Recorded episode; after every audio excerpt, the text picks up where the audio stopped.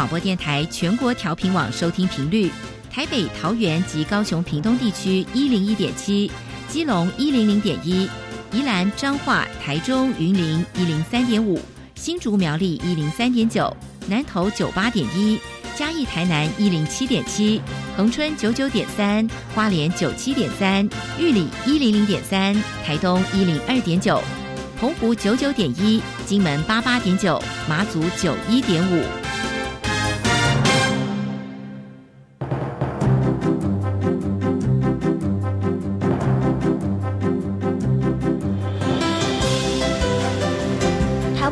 要怎么做，才能使孩子面对未来的社会呢？当我们期待学习者改变的同时，也期待教师的教学方法跟着改变，家长的观念也一起改变。一起携手，协力同行。于林校长带您探索、自发、互动、共好的十二年国教新课程，听见台湾教育的改变。欢迎收听《国教协作向前行》。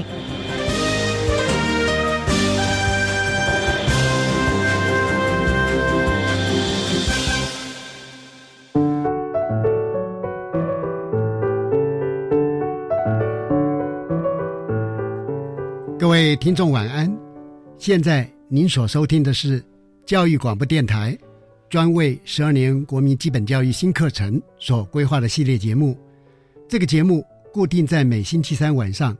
六点零五分为您播出。我是节目主持人于林。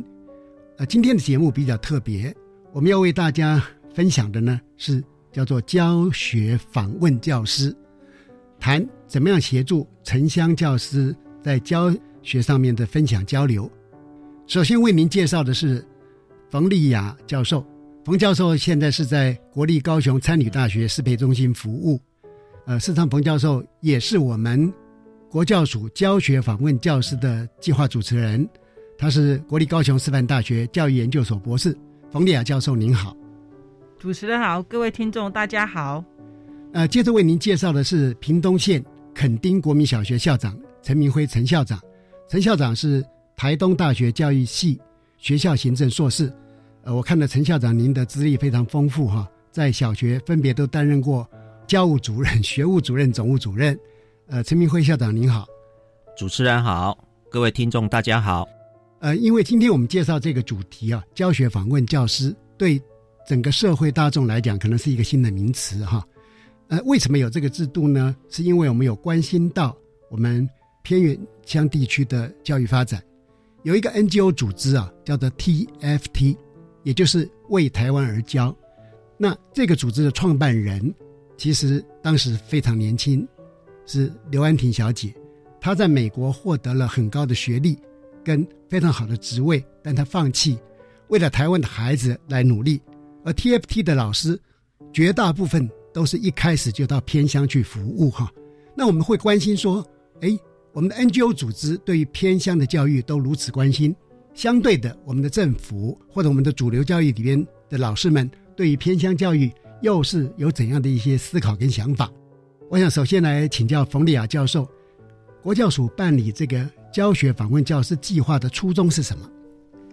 教育部发现呢，偏乡学校呢，其实它需要的是一个专业师资，才能帮助偏乡的师生去做翻转。那他就仿照大学一样，有一个教学访问教授，所以他是教学访问教师。那因为偏乡学校的老师大部分都是年轻的，是那学生本身或者是家庭社区的协助机制比较不够，嗯，那老师其实需要更多的一个来关怀，但是由于地理位置的关系，进修又不方便，是，所以他就鼓励都市一般地区的优秀。资深的老师，嗯，然后到偏乡做一年的驻点，嗯，然后做全校性的协助这些老师专业发展，嗯，从课程教学、学生辅导、班级经营这方面，整体的去帮助学校跟学生。我觉得，呃，这样的一个构想真的非常好哈。能够担任教学访问教师的老师，他好像要有几个重要条件嘛：一是要资深嘛，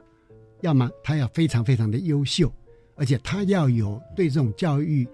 的一种热忱，以及对偏乡孩子的那种人文关怀嘛，哈。那在这边呢，我们正好因为陈明辉校长哈是屏东垦丁国民小学校长，是不是陈校长也可以从您服务的学校来看，就您来看这样的一个计划哈，您的观点是怎样？好，谢谢。呃，首先呢，我非常感谢国教署这一个政策哈，那也谢谢我们冯教授的一个协助哈。因为本校哈位于台湾最南端哈，是一个极偏的小学，是。那他到屏东市跟高雄市呢，必须要两小时的车程哈。那里面的老师几乎哈都是教书未满五年的哈。嗯。那这边孩子哈最大的问题就是说，他呢唯一学习的呃一个窗口就是学校。是。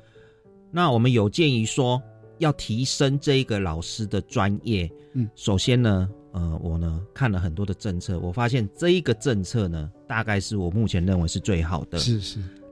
那我们申请的过程呢，是申请这个数学科，因为我们的较真的一个制度的关系，所以变成说，呃，数理跟译文方面的老师是非常缺乏的。是，呃，因为刚刚我们有谈到说，这边有好几个主体出来了哈。第一个就是教学访问教师，第二个他要去偏乡学校去服务嘛。那这时候我如果是一个老师啊，我要怎么申请？那如果是偏乡学校的校长，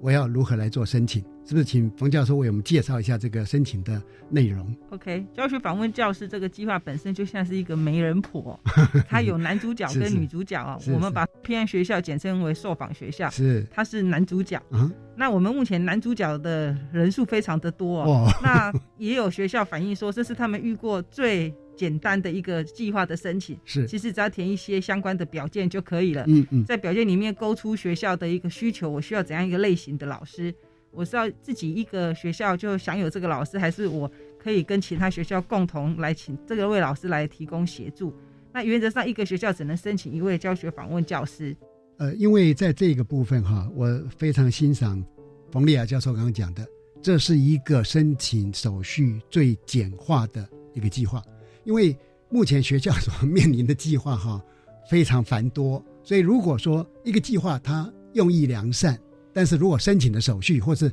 要填的表格太多的时候，其实有时候学校会望之却步了哈。那刚教授提的是呃这个受访学校的部分，那接着是不是也来谈一下教学访问教师啊？他有怎样的资格？他要怎样来做申请？OK，那教学访问教师这个计划是否国中跟国小？所以呢，他必须是在国中跟国小有服务年资六年的正式老师。是是。那他的地区是在一般地区的的学校，因为他是帮助老师教学，所以他必须在课程教学这方面要有蛮好的表现，所以可能有县市或全国的一个比赛有得奖，哦，或者是担任中央或者是县市的国教辅导团两年，或者是有担任教学辅导老师有实际辅导的经验，嗯嗯，那这样的话，老师就可以跟刚刚一样访学校的方式填一张表格，把他相关的资历。他觉得符合的勾一勾，然后他想要去做怎样的服务，寄送到县市教育局处，教育局处会审查，再转到高参大。是，所以说教学年资满六年是门槛。对，有了这个服务满六年以上的资格，然后再有获奖或者担任辅导团的这个辅导员，或者呢取得教学辅导教师资格，并且实际有辅导两位老师以上。对，哇，那这些老师的确是非常优秀。而他们愿意来这个申请哈，尤其令我们感动了啊。那因为因为我们最近也发现说，有很大量的退休人力，那么就这一块呃人力资源的部分，不知道说在这个计划里面他是怎么来思考看待？嗯，目前计划也是希望退休老师也可以参与这个计划。那现在以每年五位退休老师目前为原则，因为初步在看这样的一个实施的一个效果。是，那也是一样勾选表件，他因为他退休的时候就没有教育局处。这方面审查，直接把资料寄到国立高雄参与大学就可以了。是，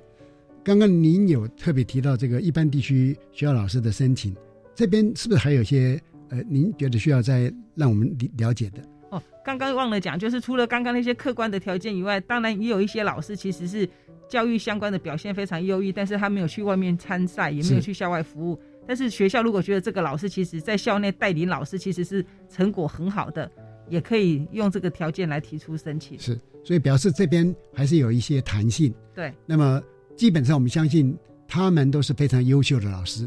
而且他主动来提申请，又是一个对教育非常有热忱的老师。那在这样的原则之下，呃，您可以接受他们的申请。是的，好。那刚刚您讲到说，呃，您是媒人婆，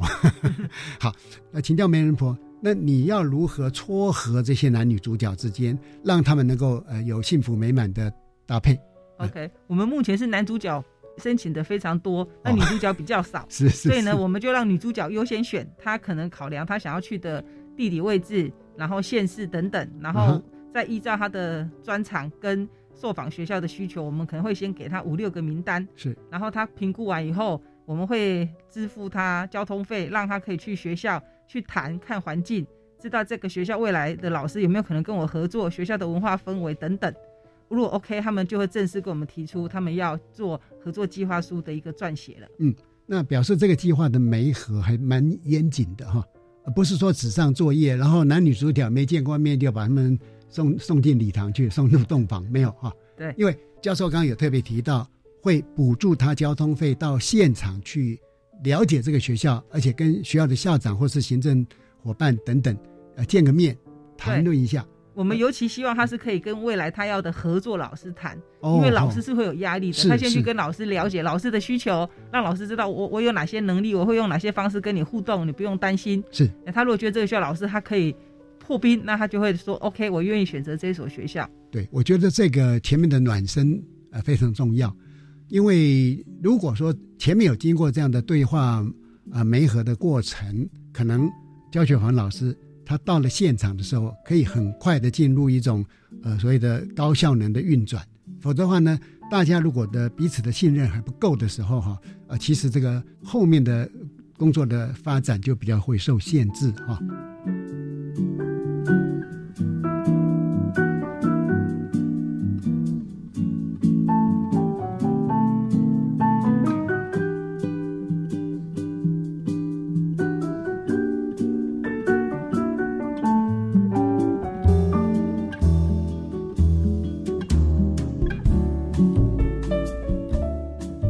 那这时候呢，我们又会有一个疑问嘛，哈，因为毕竟这样的一个方案对于教学访问教师来讲，他要做某些程度的付出，比如说他就必须改变他原来生活形态，他要离开他原来熟悉的教学环境嘛。同样道理，假设他原来服务学校的校长或者家长，他们就会想说，哎，这个老师这么优秀，这时候呢，他跑到别的地方去，那很显然对我们学校来讲是有一些。好像觉得是损失啊，最少相对来讲，他觉得那那对我也有什么好处？当然了，受访的学校，他有这么优秀老师来协助，固然是很好，也必然要增加了很多的行政的运作啦，或者一些生活的细节的安排等等。那不知道国教署在您这个组长这个计划里面，对于以上三种对象哈，有怎么样的一些奖励或补助？OK，这个计划是应该是国教署计划里面少数给了又给钱的计划。哎，他对于教学访问教师原本的服务学校，他给了他叫做聘金，是好，因为等他的优秀老师离开了，所以他给他补的是一个代理老师的一个费用，一整年的。那另外，因为优秀老师出去，他们学校老师的真人也也可以再帮他补强，所以也有给。原服务学校十万块的课程发展费，嗯嗯，那因为教学访问教师最多可以连续借调三年，哦，所以第二年、第三年金额就提高到十五万。哇，那因为教学访问教师这位女主角到了男主角家了，她要帮忙他改变，所以教育部又给她嫁妆，也是给十万块，让她可以针对偏乡学校她的合作方案去给一些钱，让她可以去做运作。哇。嘿，帮助偏乡学校的老师跟学生能够成长。那有关于住宿的部分，但国教署另外也会从不同的系统来帮忙，住宿费也有另外拨款。那换句话讲，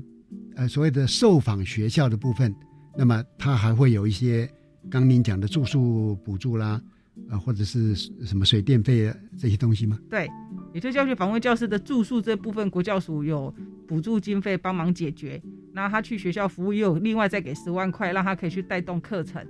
那也因为教学访问教师也要返乡去关心他的家人，嗯，所以一年呢，上半年有给十二次的回家，嗯的那个经费，下半年也有给十二次，就一个月有给两次返乡的交通费。是是，所以表示呢，国教署在这个计划里边，他的考虑是非常周延的，因为所有的相关的受影响人都有从他的本位的立场去思考，说我参与了这一个方案，我相对的会得到一些。呃，所谓的奖励跟补助啊，当然奖励跟补助固然是很重要。其实我们更敬佩的是说，这些老师哈，他们愿意这样做付出。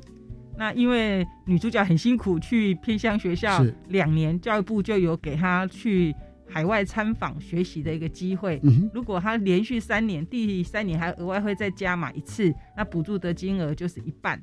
换句话说，她有两次的机会哈，可以到海外的教育机构或是学校去做参访。对，我想这是非常有理想而且有远见的一个做法哈。我们可以这样想象了：今天有一位教学访问教师，他基本上是非常优秀的，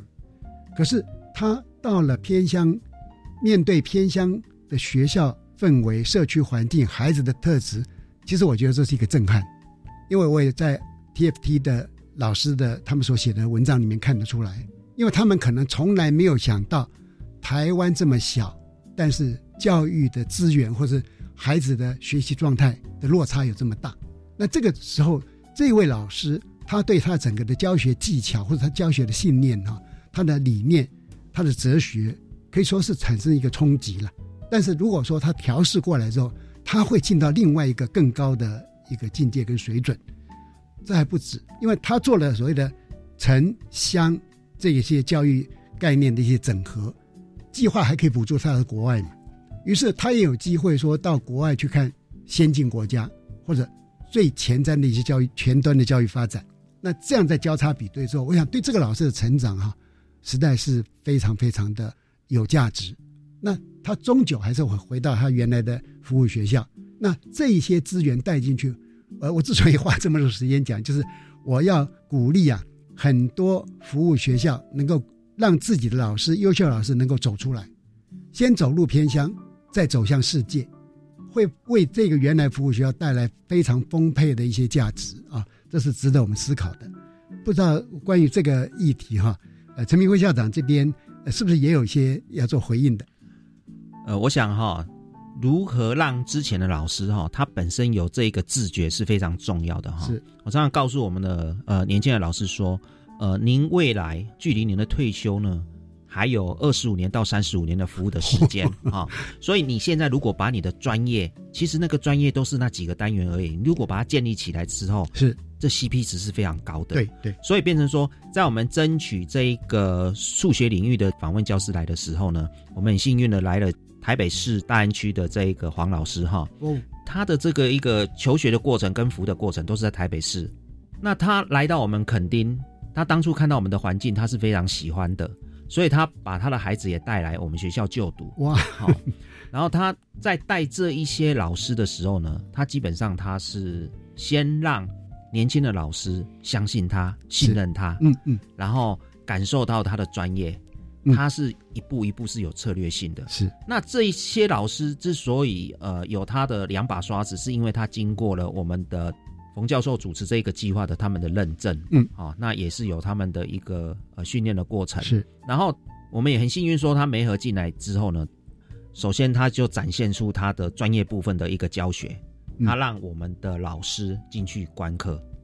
然后让老师当场提出问题，嗯然后他可以展现出他的才华，然后展现出他的热忱，也展现出我是可以当你专业成长的靠山的。是，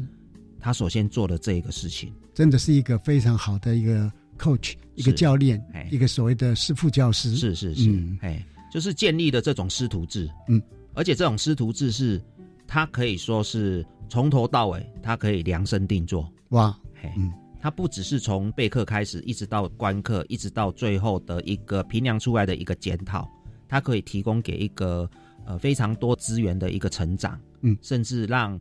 这些年轻的老师呃 surprise 非常感觉说哇，这个真的是对我非常帮助非常的大。对，所以基本上我站在校长的立场来感受到的就是说，教育部推了很多的提升教师专业的一个成长的政策，嗯。这一个在我看来是对这个年轻的老师来讲是非常有具体成长的一个政策，是。但是他真的是也花了不少经费，是要这一点这个成本是很昂贵，是是，但是呢，它的成效却很卓著了，。就是我说的那个 CP 值嘛，对对，因为他未来还要服务二十五年到三十五年，是，所以呃，这个部分非常感谢我们计划主持人冯丽雅教授哈的带动。那是不是冯教授也能为我们谈一下啊、教学访问教师他实际的任务是什么？那么呃，如何来跟学校来合作啊？是不是也能够举一些简单的例子来跟大家分享？OK，教学访问教师，他基本上去学校是去协助老师教学，不是去帮老师上课。所以原本的课程都是有学校的老师在进行的。那教学访问教师，他的协助的方式大概分两大类，一个是一对一，针对每一个老师个别课程上的困扰问题。帮他做一个示范教学，或者是备课、观课、议课，对，给他一个策略上的一个协助。嗯，那也可以针对小众或是全校，帮他们做真人活动，安排相关的研习，然后做一些共学的一个机制。那有时候也会针对学校的一些十二年国教的课程，给一些专家上面的一个建议，协助学校课程更完整。好，那这个部分哈，因为有各种模式嘛，那不知道说。陈校长，您学校的模式是呃属于刚刚讲的哪一种模式？哦，我们学校模式的话，就是说我们先成立一个工作坊，就是说我们先以高年级为主啊，以高年级的导师为主哈。我们成立一个工作坊，让呃我们有一共有四位高年级的导师，是好让他来加入他的一个所谓的专业学习成长的一个他的一个策略。嗯，哎，我们先推这一个，然后我们也让。这个访问教师呢，也能够来办我们的所谓的周三进修的一个教师研习的讲师。那因为以我们学校来讲的话，我们那个偏乡的话，我们在办研习活动的时候，不是以我们学校为主，嗯哼，是五所小学校一起办哦。所以他顺便也造福了旁边的对对学校。OK，哎，是这样。好，那是不是冯丽亚教授也可以再讲几个合作案例哈？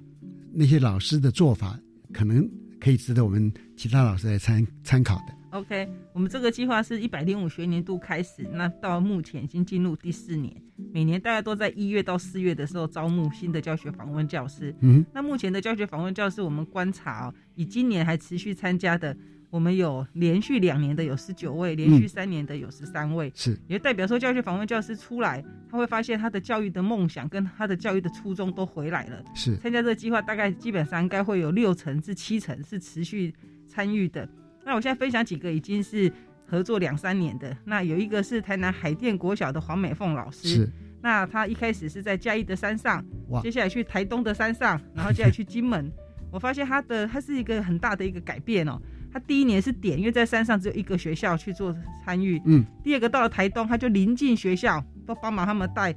阅读啊、语文教学。是。那到了金门的时候，是全金门县，他通通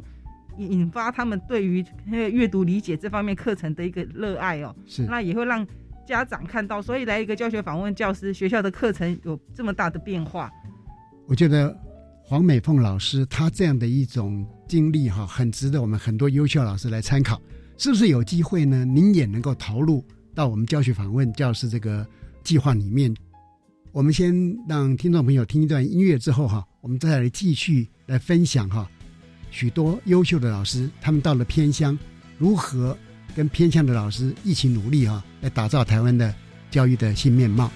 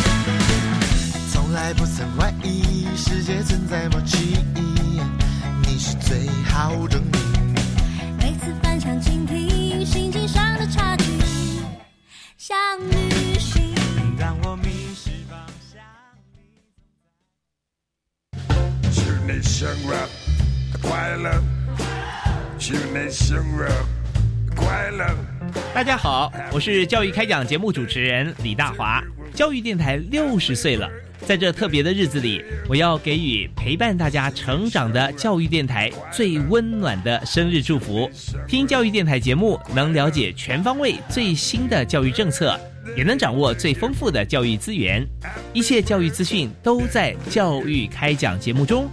请记得每周一跟周二晚间七点零五到八点准时锁定教育开讲。祝你生日快乐，祝你生日快乐，Happy birthday to you，Happy birthday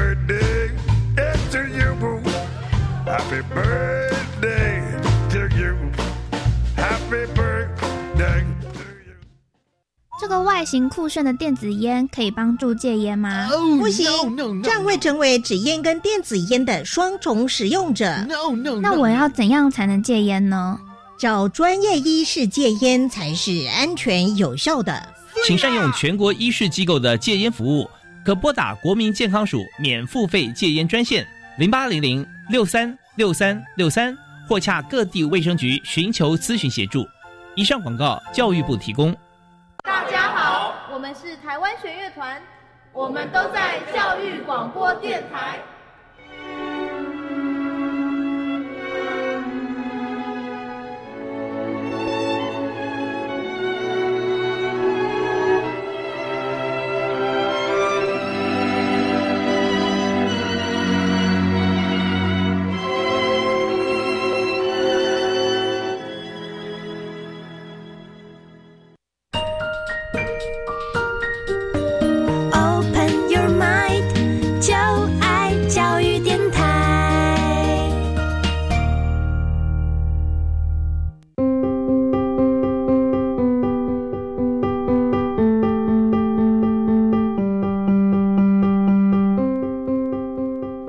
听众晚安，现在您收听的是国教协作向前行。我们在现场为您邀请的是国立高雄参旅大学适配中心冯丽雅教授，以及屏东县垦丁国民小学陈明辉校长。我们今天谈的问题是教学访问教师的计划啊。那刚刚教授曾经提到了一个就是黄老师的案例嘛，我相信在您所呃主持的这个计划里面，还有一些让我们感动的老师，是不是能够再介绍个一两位？OK，那我现在介绍一位是国中的。我们知道国中是分科教学，那老师要做跨领域的一个合作是有一定的难度的。对，那尤其艺文科可能在升学之下稍微会被弱化一点点。那我们屏东盐埔国中的林素梅老师，她在宜兰服务，她就有能力让学校的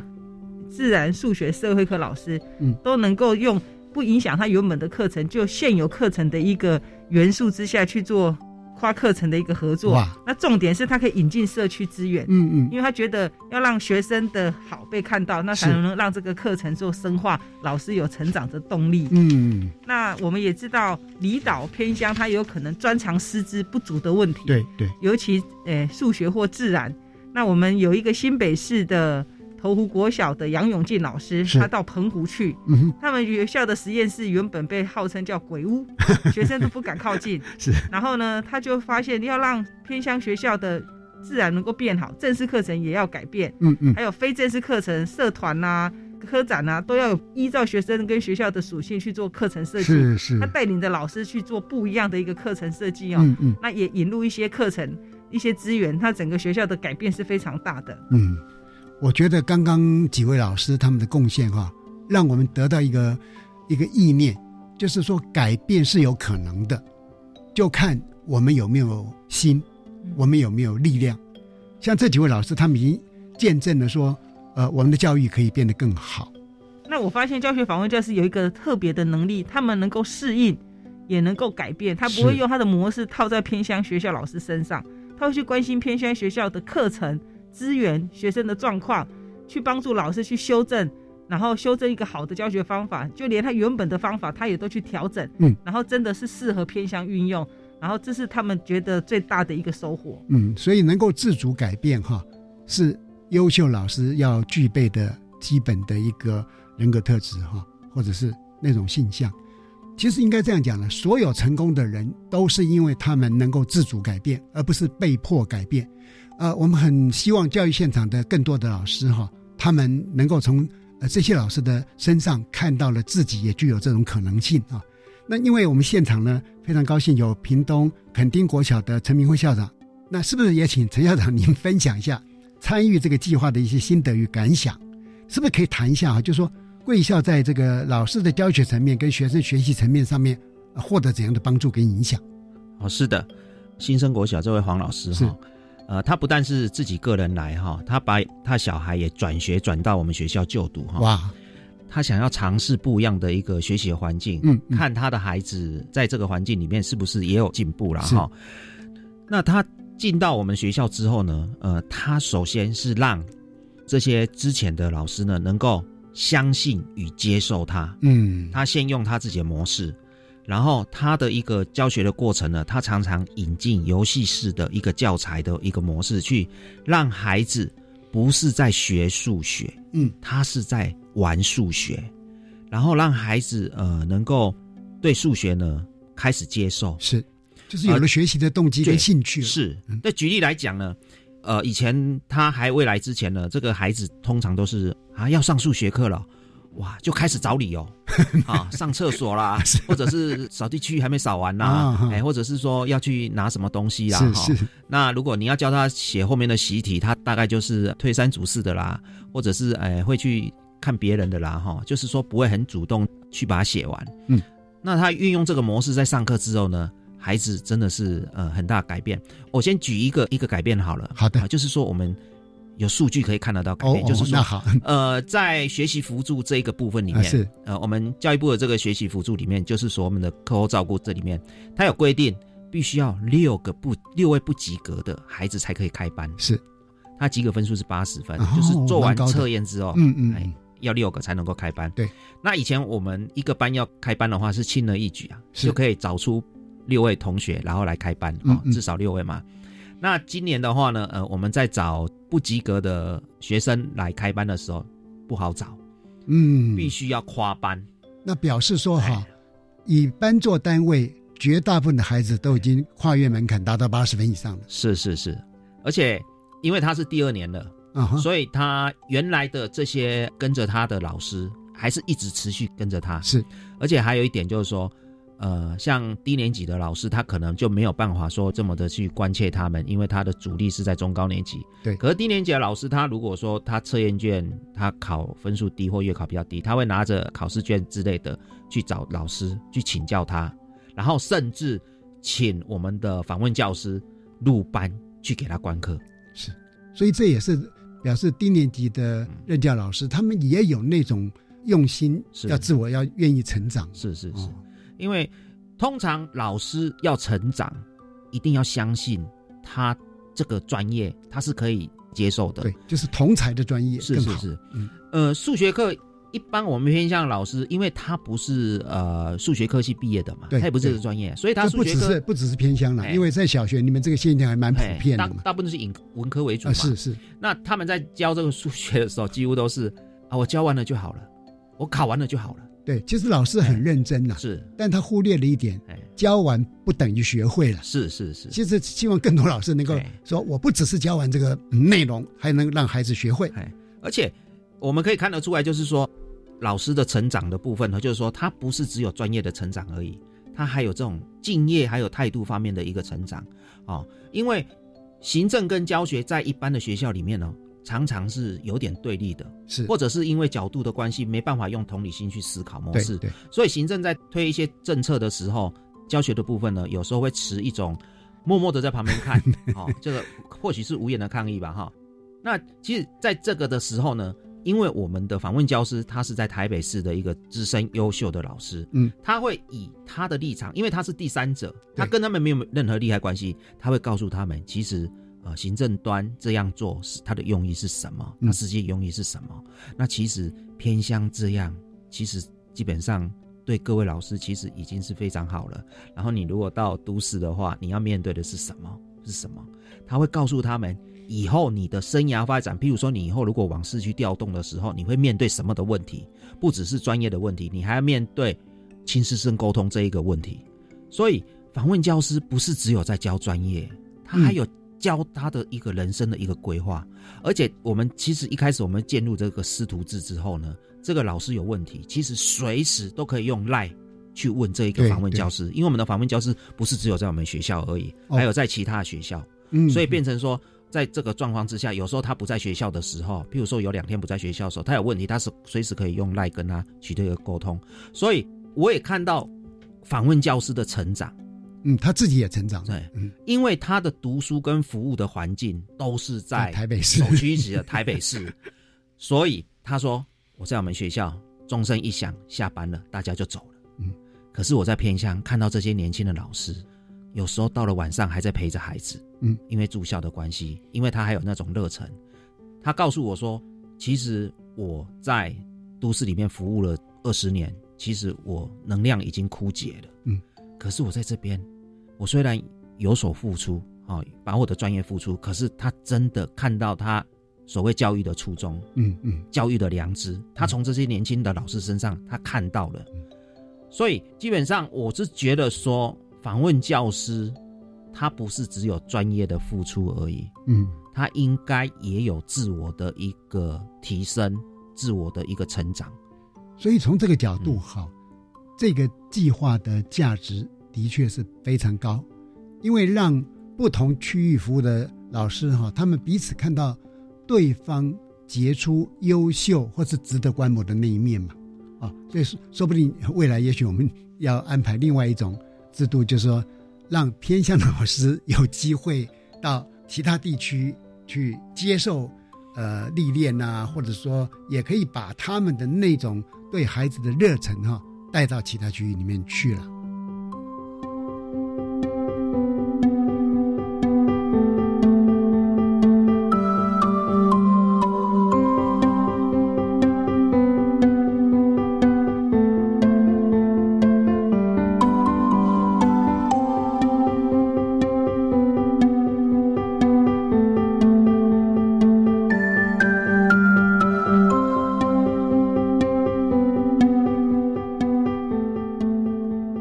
像您这边呃，是不是还有没有一些要进一步来说明的？我记得几年前哈，有一句话就是说，在偏向有一句话就是什么，就是说，到了这一个学期末的时候，学生常常会问老师一句话，说：“老师，你还会回会不会再回来？”啊，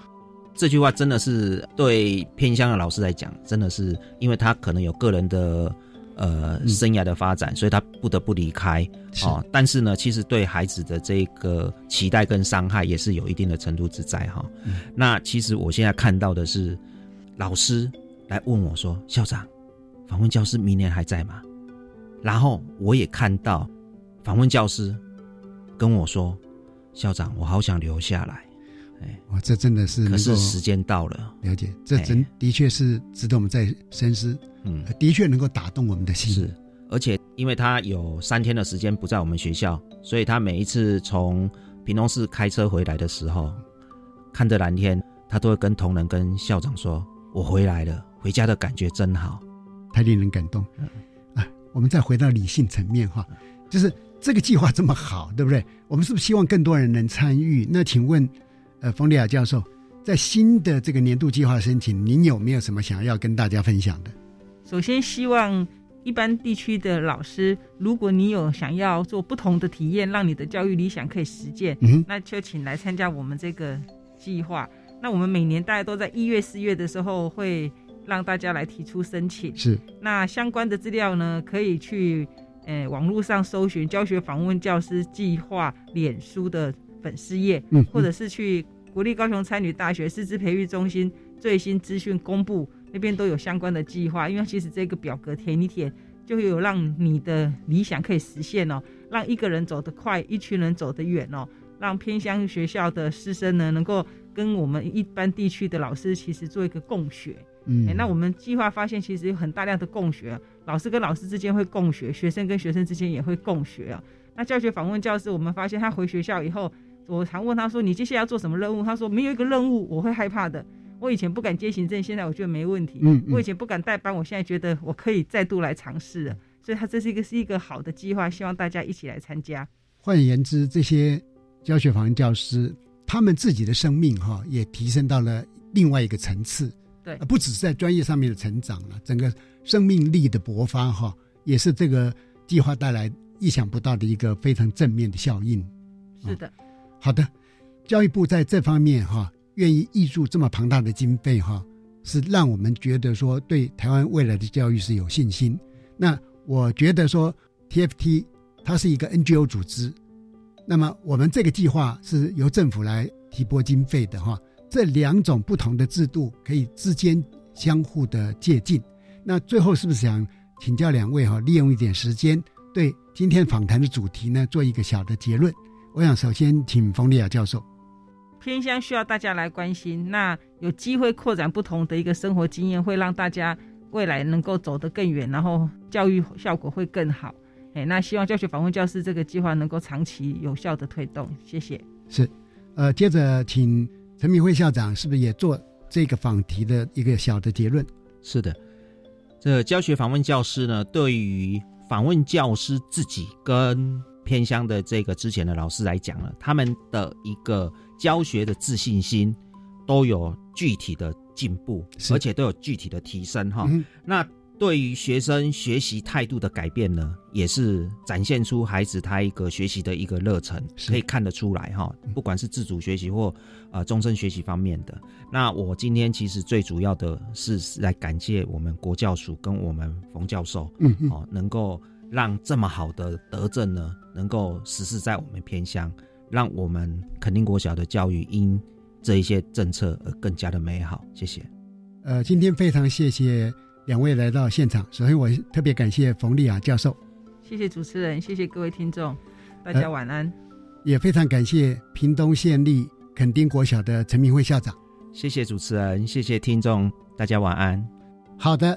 接着请您收听由白天主持的小单元课纲交流道。老师、同学、家长们请注意，关于十二年国教新课纲的疑难问题与解答。都在课纲交流道。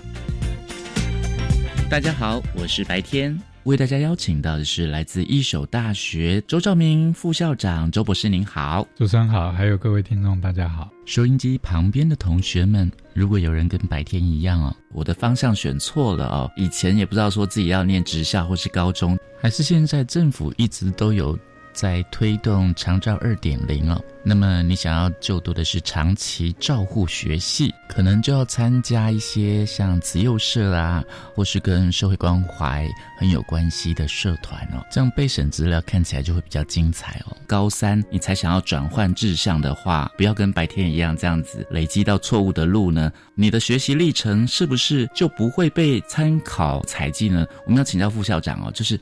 本来我如果是文组，我要转到理工组的，我这样以前的学习历程是不是就会被抹杀掉了呢？呃，其实不会。就我的看法来讲，就是如果高三才转换志向的话，其实比较重要的就是学生可以在他的备审资料或者是学习历程里面陈述清楚，对他为什么。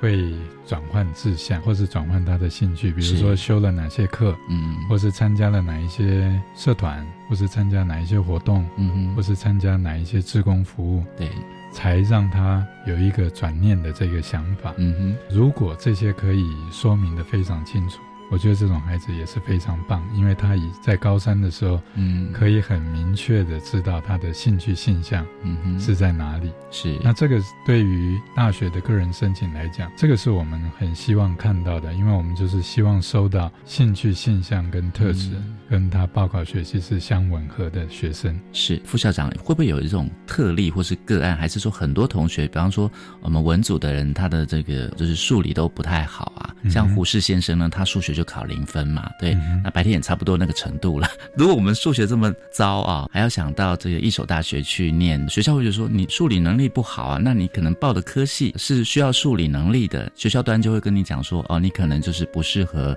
数理方面的，你可能要选择文组的部分或是这个文法上嘛。其实不会。因为最主要的原因就是，其实大学现在课程也一直在调整。嗯，就像我在念大学的时候，那个时候修的一些课，嗯，也不知道未来可以有什么用途。嗯，那现在我们的课程的调整，会让孩子们知道，他在这一个专业领域里面，他修这一门课，嗯，跟未来这个职场之间的关联性是什么，可以让他很清楚的明白。嗯，那我举一个最简单的例子。以前我自己念大学的时候，我在修微积分，是。我也不知道微积分在我这个领域 未来可以做什么用途，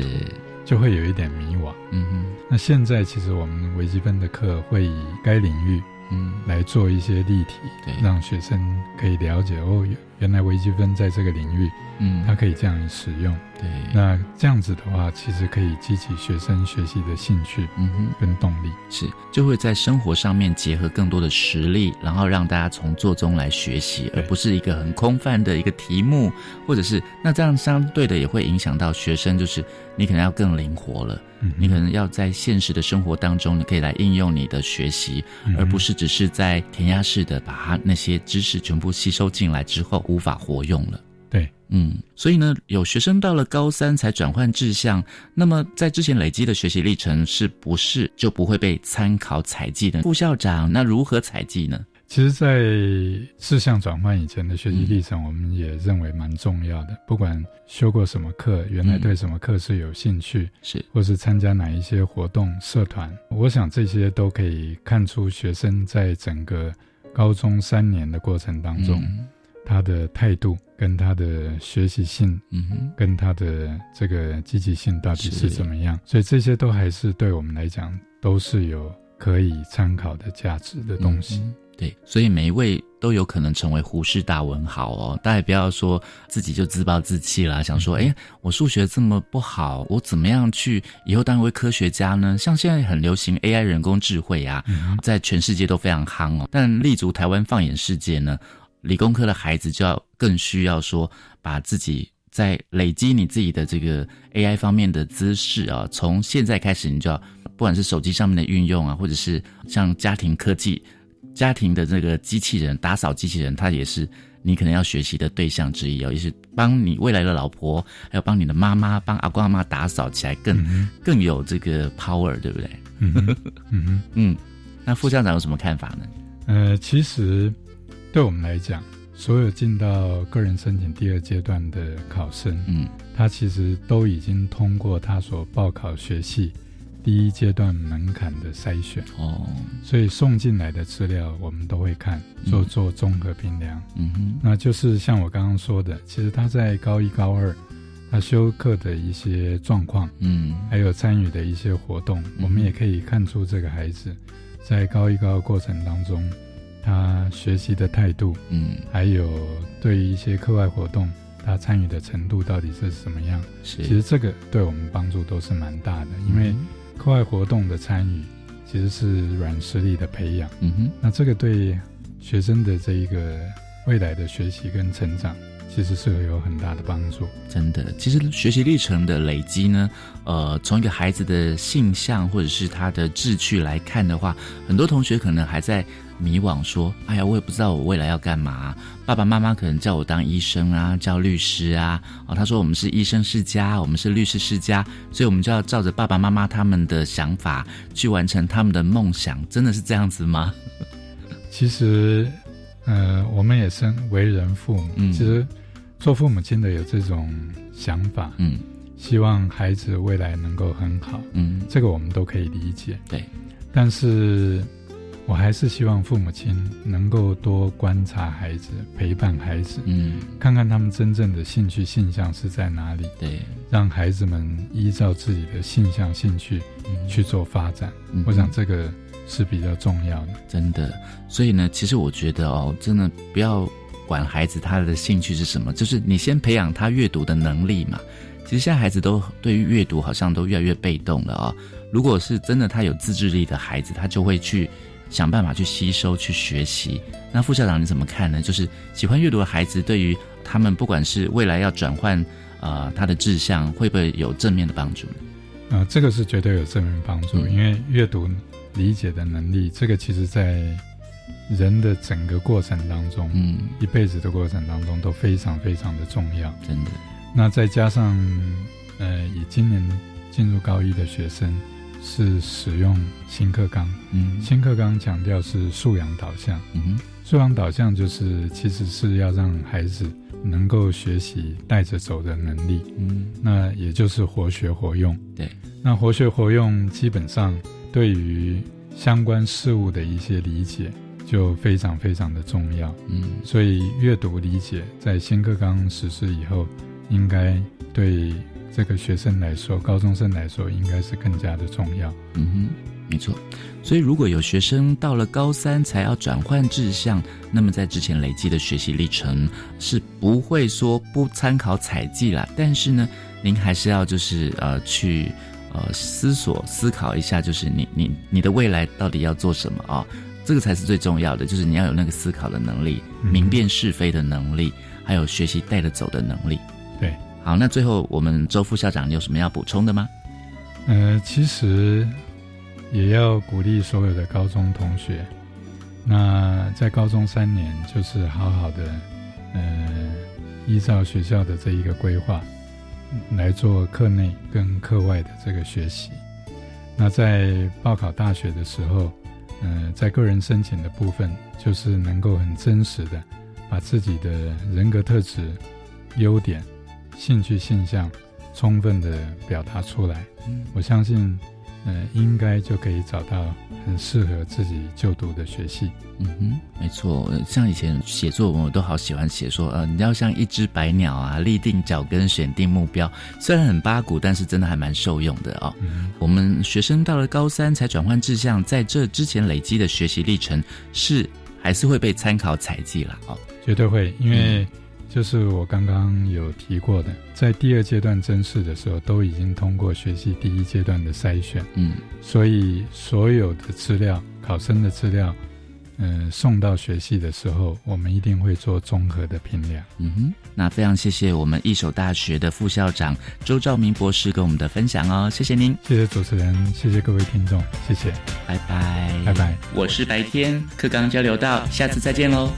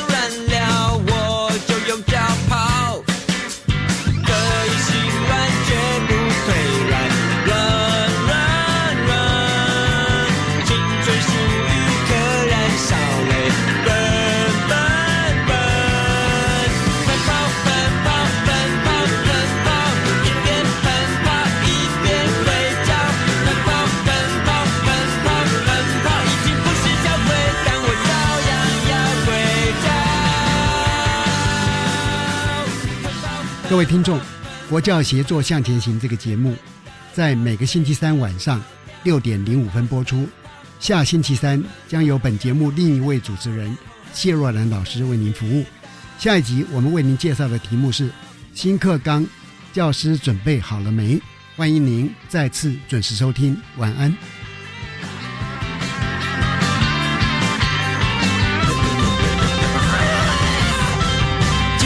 小鸟还没变老就被枪毙了，真想高脚。